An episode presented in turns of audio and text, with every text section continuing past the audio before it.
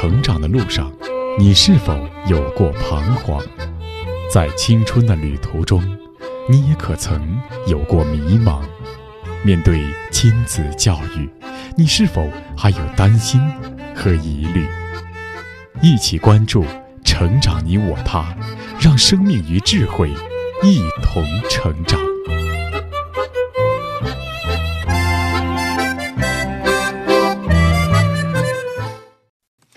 愿生命与智慧一同成长。海内外的各位听友，大家好，欢迎来到《成长你我他》，我是您的朋友钟庆。听众朋友，在全球化的时代，孩子将要面对的是一个多种文化并存和交流频繁的世界。因此，许多父母会鼓励孩子学习外语、阅读世界经典等等。但是，同时，身为中国人，也需要从小扎根在中国优秀的传统文化当中。但是孩子要学的东西那么多，怎样才能够多方面齐头并进呢？对于传统文化，孩子们感兴趣吗？不同年龄段的孩子又该如何选择学习的材料呢？上期节目，我们聆听了资深媒体人周璐所著的《我用阅读教育孩子》，书中呢讲述了周璐的女儿云周的一些成长的故事，同时也有周璐采访一些优秀少年的故事。那么今天我们就继续再来听一听，在孩子学习传统文化方面，周璐是如何考虑的。今天我们要聆听的是《我用阅读教育孩子》第四章的第二篇，用古诗文浇灌孩子成长的根系。播讲时代。用古诗文浇灌孩子的成长根系。王梦涵今年十六岁，一笑起来就露出圆圆的酒窝，是个很可爱的男生。他是全国知名中学人大附中国际班的学生，是一个名副其实的学霸。提起人大附中的教育方式，王梦涵说：“这里没有一般应试教育的死气沉沉。”老师们都非常强调，学生要兼顾学业与能力的发展，为同学们开设 IB 课程，也就是母语课程。上课的内容就以阅读为主，考试的内容是为所读内容写赏析、做演讲。这门课我们每个学生都超级喜欢，因为它摆脱了传统语文教育对课本的肢解，保留了阅读原著的流畅性，教会我们阅读的方法。并且提升了我们母语的写作和演讲能力。老师常说，母语是学习一切学科的基础。王梦涵对自己的评价是：“我是一个通才，感觉自己什么都喜欢，什么都不太精。我的文科比理科生好，理科比文科生要好。”他腼腆地笑了笑。我觉得，之所以自己发展的比较平衡，是因为我从小喜欢读古文书，中国的古典文化博大精深。不断丰富着我的知识体系，王梦涵说：“让孩子从小学习古诗文这件事已经被众多的家长认可。对于不同年龄阶段怎么读古诗词，我有几点建议：第一，学前阶段读什么？《唐诗三百首》是我建议每一位妈妈在孩子的幼年时代都应该读给孩子听的一本书。”唐诗是中华几千年文明史中最璀璨的明珠，不管在哪里说什么样的方言，爱好唐诗的中国人都能一起读出“举头望明月，低头思故乡”，读出“欲穷千里目，更上一层楼”，读出“空山新雨后，天气晚来秋”。这些深情隽永的文字，成了最经典的文化符号，连接着古人和我们。让我们有了共同的情感和记忆。为孩子读唐诗，或者和孩子一起读唐诗，是最美的心灵旅行。足不出户，我们就能穿越回大唐盛世，感受到诗人为我们描述的大好河山，感受到诗人的家国情怀。声律启蒙是古代教小孩吟诗作对的启蒙读物。云对雨，雪对风。晚照对晴空，来鸿对去雁，宿鸟对鸣虫。两岸晓烟杨柳绿，一园春雨杏花红。这些朗朗上口的句子，包罗天文、地理、花木、鸟兽、人物、器物等传统文化知识，再配以国画大师吴冠中的经典画作，把它们种植到孩子的心里，是对孩子最美的。国学启蒙，在未来社会中，人类的大部分劳动会被人工智能替代，人类的审美能力将会成为自身的核心竞争力之一。因此，从小培育孩子拥有从文字中体验美、欣赏美的能力也非常迫切。以上呢是学前阶段的建议。第二，小学阶段读什么？小学生小古文一百课上下册是我非常想推荐给孩子们的一套书。虽然现在小学语文教学中的文言文部分占比很小，对孩子也没有这方面的硬性要求。但文言文是我们最珍贵的文化遗产，正如小古文课题组组长朱文军所言：“中国传统文化的精髓更完整、更原生态地保留在文言文中。要想让我们的下一代传承中华文化的基因，从小学开始学一点文言文十分必要。”书中收录了经典的文言故事：“叶公好龙”“买椟还珠”“自相矛盾”。孔子语录：“学而时习之，不亦乐乎？有朋自远方来，不亦乐乎？”这些小古文对孩子们做了一次快乐的文言文启蒙，打下一生受用的中国文化的底子。云舟说：“最近他在读京剧，原来如此美丽。”他说自己原本对京剧一点都不感兴趣，可自从和同学一起去长安大剧院看了一场。穆桂英挂帅后，就被京剧深深迷住了。在舞台上，演员们扮相优美、淡定从容，简简单单的几个动作就指挥着千军万马，简简单单的舞台布置就代表着斗转星移。京剧的魅力实在是太强大了。用几百幅手工绘画的插图和深入浅出的文字，详细介绍了京剧的前世今生、角色之美、化妆之美、戏服之美、音韵之美、舞台之美，还介绍了好多京剧里的超级明星。这对于普遍对京剧感到陌生的零零后来说，真是太棒了。云舟说：“我们这些年轻人平时看了不少电影大片，知道这些是需要花几百万甚至几千万才能搭建出来的场景，还要配以各种声光电的特效特技才能出效果。而在京剧中，那么简单的布景，仅仅凭演员们出神入化的表演、动作和眼神，就能够表现出复杂的剧情，完全不逊于那些大片，真的是太神奇了。”为何孩子们要读一读这本书？因为他们需要在年少时体会一下国粹的美。以上是小学阶段，第三阶段呢是中学。那中学阶段读什么？王梦涵说，上初中后，他迷上了看蒋勋老师的书。蒋勋说文学之美系列丛书，他读得津津有味儿。其中，蒋勋说唐诗，蒋勋说宋词，蒋勋说文学，是他最想向同学们推荐的。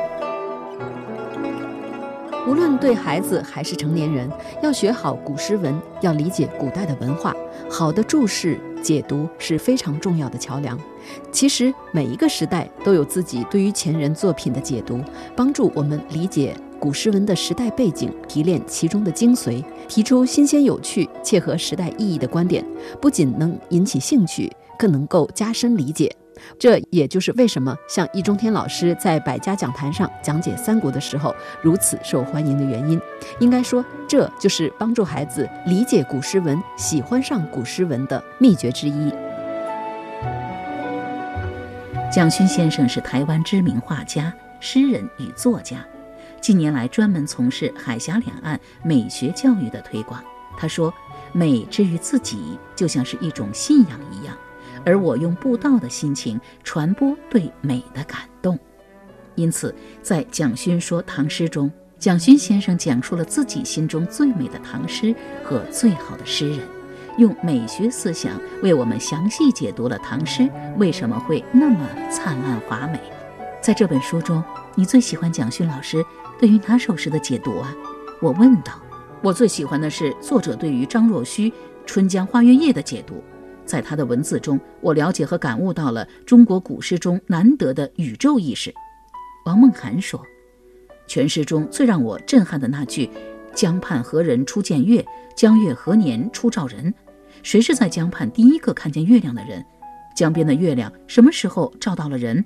这个提问一下子就上升到了哲学高度，让人去直接面对苍茫的宇宙，体会到了一种巨大的孤独感。这个问题肯定是无人能解，这让我感到个人在这轮江月面前是如此的渺小，如同一粒尘埃，逼迫我们放下当前琐事，去思索生命的意义，去思索宇宙的起源。我想，这就是宇宙意识吧。而一旦有了这样的宇宙意识，我就会觉得眼前的那些小烦恼和小困惑都不值一提了。蒋勋说宋词是王梦涵初中时最爱读的一本书，这是蒋勋先生的另一力作，重点为我们分析了李煜、柳永、苏轼、李清照、辛弃疾等几位大词人的经典作品。那在本书所写的宋代词人中，你最喜欢哪一位呢？我问梦涵。我最喜欢辛弃疾，因为他既有作为一名沙场男儿慷慨激昂、热血沸腾的一面，也有深情婉约的一面。辛弃疾曾带兵打仗，但最终没能实现北伐中原的梦想，所以在他写的“醉里挑灯看剑，梦回吹角连营，金戈铁马，气吞万里如虎”这些词句里，我读到了豪情万丈，也读到了寂寞苍凉。我也很喜欢辛弃疾的“少年不知愁滋味”。爱上层楼，爱上层楼，为赋新词强说愁，这可能正是对这个年纪的我们的典型写照吧。王梦涵调皮的眨眨眼。另外啊，“众里寻他千百度，蓦然回首，那人却在灯火阑珊处”这句我也很喜欢，很有哲学味道。不知何时，我也能体会到如此让人心动的一刻。会等到那一刻的，我笑着祝福他。哦，另外我也很喜欢苏东坡。因为他是一个豁达开朗、有生活情趣的人，虽没有辛弃疾纵横沙场的激昂，但他有的是生活中的温情，有杜甫诗中“夜雨剪春酒，新炊见黄粱”的那种平实。他可以说是一位多面化的天才。我喜欢他的豁达洒脱的《定风波》，怀古抒怀的《念奴娇·赤壁怀古》，朴实有趣的《猪肉颂》。我喜欢的正是他这种独特的个性。另外，我特别喜欢这本书封面上的这几句话，梦涵指着给我看：“阅读宋词，就像在阅读生命本身，饱满与孤独，喜悦与感伤。记得花间晚照，记得金戈铁马，豁达面对得失起落，好好珍惜自己。”这是在说，豪迈的宋词是一种美，婉转的宋词也是一种美。正如人生，得失成败，何尝不是一种体验？读完蒋勋说宋词之后。孟涵又读了蒋勋说文学，在本书里，蒋勋先生全面系统地梳理了中国文学，以美学视角诠释了从先秦到现代近三千年的中国文学之美。蒋勋先生凭借深厚的美学功底及对现实生活的敏锐洞察，用平实的语言将《诗经》《楚辞》以及汉朝和魏晋文学中的经典作品娓娓道来。以古典文学特有的意境，帮助大家回归心中的田园。那在蒋勋说文学中，你最喜欢读的是哪个篇章？我问孟涵，孟涵说，在这本书中，我最喜欢蒋勋老师对于《诗经》的解读。从前我总觉得《诗经》特别深奥，很多文字又很生涩，一度对它产生了畏惧情绪。可蒋勋老师告诉我，风就是当时十五国的民歌。